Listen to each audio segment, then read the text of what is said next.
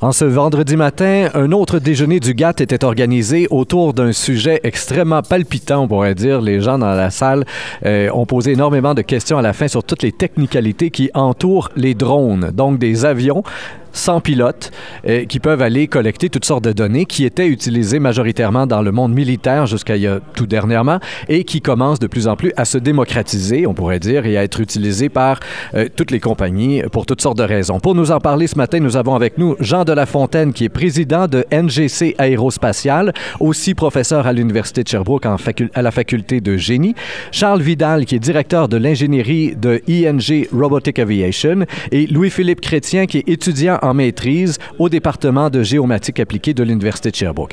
Alors, on va commencer avec vous, Monsieur de la Fontaine. Euh, vous avez, après ma barre, exposé euh, une phrase, une citation finalement que, que vous avez bien aimée en disant que les drones aujourd'hui sont ce que les avions étaient après la Première Guerre mondiale.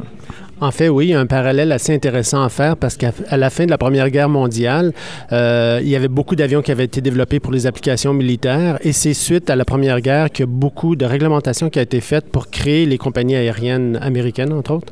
Et là, on se retrouve un peu dans la même situation aujourd'hui où il y a eu beaucoup d'applications des drones dans le domaine militaire.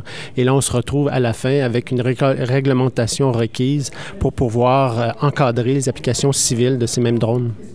Et euh, les drones, par contre, ont été développés à peu près en même temps que les avions. C'est ce qu'on a vu un peu plus tard dans votre présentation au niveau de l'historique. Dès 1910-1930, on avait des drones euh, qui pouvaient voler là, et, aller larguer même euh, des bombes. on s'en est servi. On, on, aurait aimé s'en servir, en fait, dans la Première Guerre mondiale. On n'y est pas arrivé. Mais déjà, à ce moment-là, c'était développé. Qu'est-ce qui explique que, finalement, les drones ont pris un certain retard sur les avions? Euh, en fait, premièrement, tout le développement de l'aviation civile a fait qu'il y a eu beaucoup d'applications commerciales qui sont, développées en flèche. Mais en effet, c'est intéressant que les deux se sont développés en parallèle et c'est maintenant, ces dernières années, que les drones deviennent de plus en plus développés. Euh, je crois qu'il y a un lien avec la technologie parce que euh, un pilote dans un avion, c'est relativement plus simple que d'avoir un véhicule qui se promène dans les airs sans, sans pilote à bord. Donc, il y, a, il y a sans doute un aspect d'ordinateur, de technologie, de capteur qui, qui maintenant s'applique de plus en plus euh, euh, dans le domaine des drones. Parmi les avantages que vous avez présentés et ce qui porte au développement des drones aujourd'hui, vous avez parlé de la précision, de l'extrême précision qu'on peut avoir avec une machine et du fait que c'est plus fiable qu'un être humain. Et à la fin de la présentation, vous parliez des défis. Les défis se situent au niveau de l'évolution dans les conditions difficiles, dans des conditions environnementales difficiles. Là encore, et pour l'homme et pour la machine, il y a encore là tout un défi finalement, même si le drone serait plus performant, c'est ce que j'ai compris? Oui, en effet, le drone permet une meilleure performance dans le sens qu'on peut embarquer des capteurs de très haute précision et aller dans des endroits où les êtres humains n'oseraient pas y aller avec un pilote parce que c'est trop dangereux, les feux de forêt par exemple, ou des conditions climatiques dans le Grand Nord qui sont très dangereuses. Donc, euh, le drone, en fait, permet d'éviter d'exposer les êtres humains à des conditions dangereuses et, tout à la fois, ça nous permet d'avoir une meilleure résolution. On peut voler un peu plus bas que des avions, euh, on peut euh, descendre à des altitudes qui permettent d'être très proche des objets qu'on veut, veut observer. C'est ce qui permet une meilleure précision, en fait, parce qu'on peut se rapprocher énormément des objets. Et ça, on l'a bien vu dans la présentation de Charles Vidal, donc, euh, qui travaille pour ING Robotic Aviation. Plusieurs euh, applications très concrètes que vous nous avez présentées. Pouvez-vous nous en résumer le deux, trois pour lesquels vos propres, euh, vos propres drones sont utilisés? Oui, absolument. Donc, on peut, euh, on peut aller faire facilement de l'inspection de structures, donc euh, des ponts en mauvais état ou des, des tours, des cheminées, euh, des choses comme ça. C'est facile de mettre le drone en vol puis d'aller prendre l'imagerie de très très près pour avoir une très bonne résolution, là, même jusqu'à voir les, les cracks ou les, ou les fissures qui pourraient, qui pourraient se développer. Ou sinon, bien, on a un type de drone plus de manière répondant. donc, s'il y a quelqu'un de perdu en forêt ou, ou un incident, quelque chose comme ça, on peut rapidement être déployer puis aller euh, fournir une image euh, vue d'en haut pour, euh, pour les acteurs en jeu. C'est une des phrases qui m'avait frappé. D'ailleurs, je voulais revenir là-dessus. À un certain moment, vous avez dit c'est un peu un jeu d'enfant de retrouver quelqu'un qui est perdu en forêt. Pourtant, quand ça arrive, c'est rare qu'on entend parler encore aujourd'hui que des drones sont déployés. Et puis, ça prend parfois plusieurs jours encore aujourd'hui de retrouver quelqu'un qui est perdu en forêt. Est-ce que c'est parce que, comme on a parlé pendant la conférence, faire décoller un drone en soi, ça demande des permis puis que ça peut être long, ou si c'est parce que finalement la technologie n'est pas encore assez disponible dans toutes les régions du Québec? Oui, non, en fait, la, raison principale, c'est que la, la, technologie est méconnue. Puis euh, les gens ne savent pas que c'est disponible euh, dès aujourd'hui. En fait, là, euh, je parlais que c'est un jeu d'enfant. on a sur notre hélicoptère répondant, on a une, caméra de jour combinée avec une caméra infrarouge, le tout stabilisé avec des, différents niveaux de zoom. Puis on a fait des tests. C'est vraiment facile et rapide de, retrouver une source de chaleur. C'est comme une personne en forêt. Là. Donc, c'est simplement parce que c'est méconnu, mais c'est disponible. On a les appareils. Puis côté réglementaire, on a les permis de vol euh, pour faire, euh, faire ça au Québec. Donc, c'est euh, à part de ne pas être connu, il n'y a pas vraiment de, problème pour faire ça. vous avez vos permis de vol rapidement, en 48 heures, contrairement à plusieurs mois. Vous allez jusqu'à 51 mois, selon ce que vous avez dit, parce que vous avez fait plus de 30 000 heures en Afghanistan. Si je me souviens bien, c'est trois drones par jour, 15 heures par drone. Donc 45 heures finalement, euh, grosso modo, d'informations que vous colligiez. Est-ce qu'on a le temps d'analyser tout ça? Est-ce que c'est quoi? C'est les soldats par la suite qui analysaient l'information que vous alliez chercher? Et, il me semble que quand on entend ça, on a l'impression que la guerre devrait presque être réglée rapidement. Si on a des drones qui survolent tout l'Afghanistan, on est capable de débusquer tout le monde à cette vitesse-là. Euh, c'est ça. Comment, comment est-ce que tout ça s'est déroulé là-bas? Oui, ben en fait, on était, euh, une petite équipe. On était cinq, euh, cinq euh, opérateurs techniques qui étaient déployés avec les forces canadiennes à Kandahar. Puis nous, on s'occupait de, toutes les, phases un petit peu plus techniques, donc de faire l'entretien, de faire le décollage des drones et de faire leur atterrissage. Par contre, une fois que le drone est en vol, c'est un robot, en fait, pour toute fin pratique, qui vole.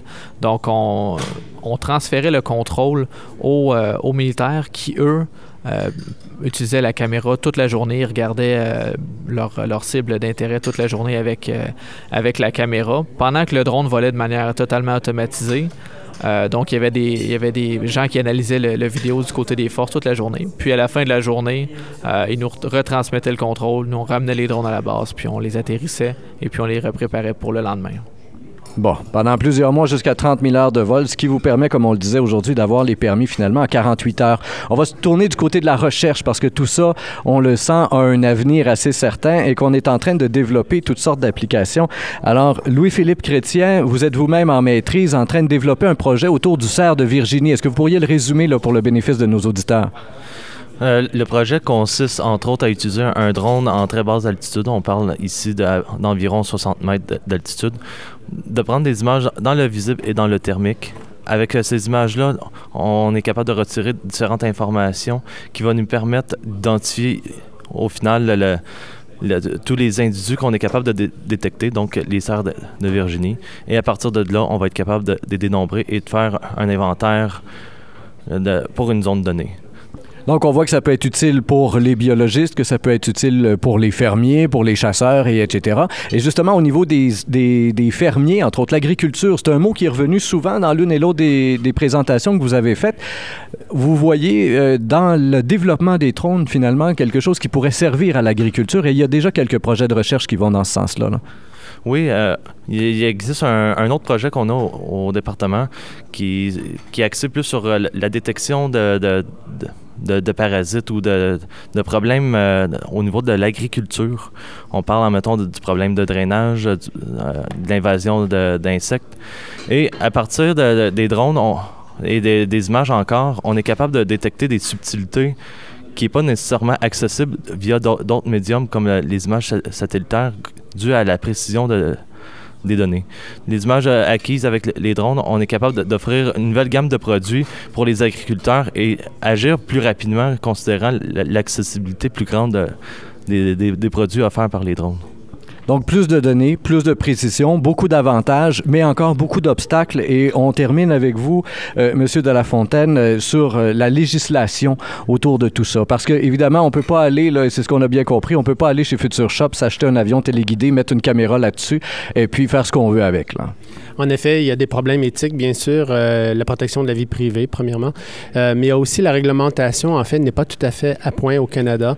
Euh, la technologie avance vite, puis les législateurs doivent suivre derrière souvent, et donc il reste encore à développer une législation qui permettrait, par exemple, d'avoir des drones qui opèrent hors de la portée visuelle des opérateurs. Actuellement, la législation oblige ce genre d'opération à portée visuelle, donc on doit toujours être en contact visuel avec le drone pour opérer au Canada. donc, la législation essaie d'évoluer pour essayer de couvrir toutes les autres demandes qui peuvent exister dans le domaine pour l'utilisation des drones. Est-ce qu'il y a des endroits dans le monde, vous dites au Canada, c'est comme ça, mais si on se compare avec les États-Unis, l'Europe, l'Afrique, l'Asie ou je sais pas, est-ce qu'il y a des endroits dans le monde où aujourd'hui c'est plus facile d'utiliser des drones qu'ici? Euh, disons qu'il y, a des pays où il n'existe aucune législation et donc par conséquent euh, le ciel est ouvert. Euh, par contre aux États-Unis, ce qu'on entend parler, c'est que c'est quand même assez restreint encore, c'est assez restrictif. on exclut bien sûr le côté militaire, mais du côté civil, il y a beaucoup de restrictions encore. C'est très compliqué aussi aux États-Unis d'avoir des permis. Très bien. Alors, c'est un monde qui est en pleine évolution. Et, euh, chers auditeurs, comme vous le voyez, il y a le lien, là, euh, si vous voulez avoir plus de détails, il y a le lien vers chacune euh, des entreprises ou des facultés qu'on vient de nommer au cours de cette entrevue. Je vous rappelle qu'on avait avec nous Jean de la Fontaine, qui est président de NGC Aérospatial, professeur aussi à l'Université de Sherbrooke en faculté de génie. Charles Vidal, directeur de l'ingénierie ING Robotic Aviation. Et Louis-Philippe Chrétien, qui est étudiant en maîtrise au département de géomatique appliquée de l'Université de Sherbrooke, bien Comme toujours, je vous invite à partager cette entrevue sur Facebook, Twitter et autres réseaux sociaux. Au microphone, Rémi Perra.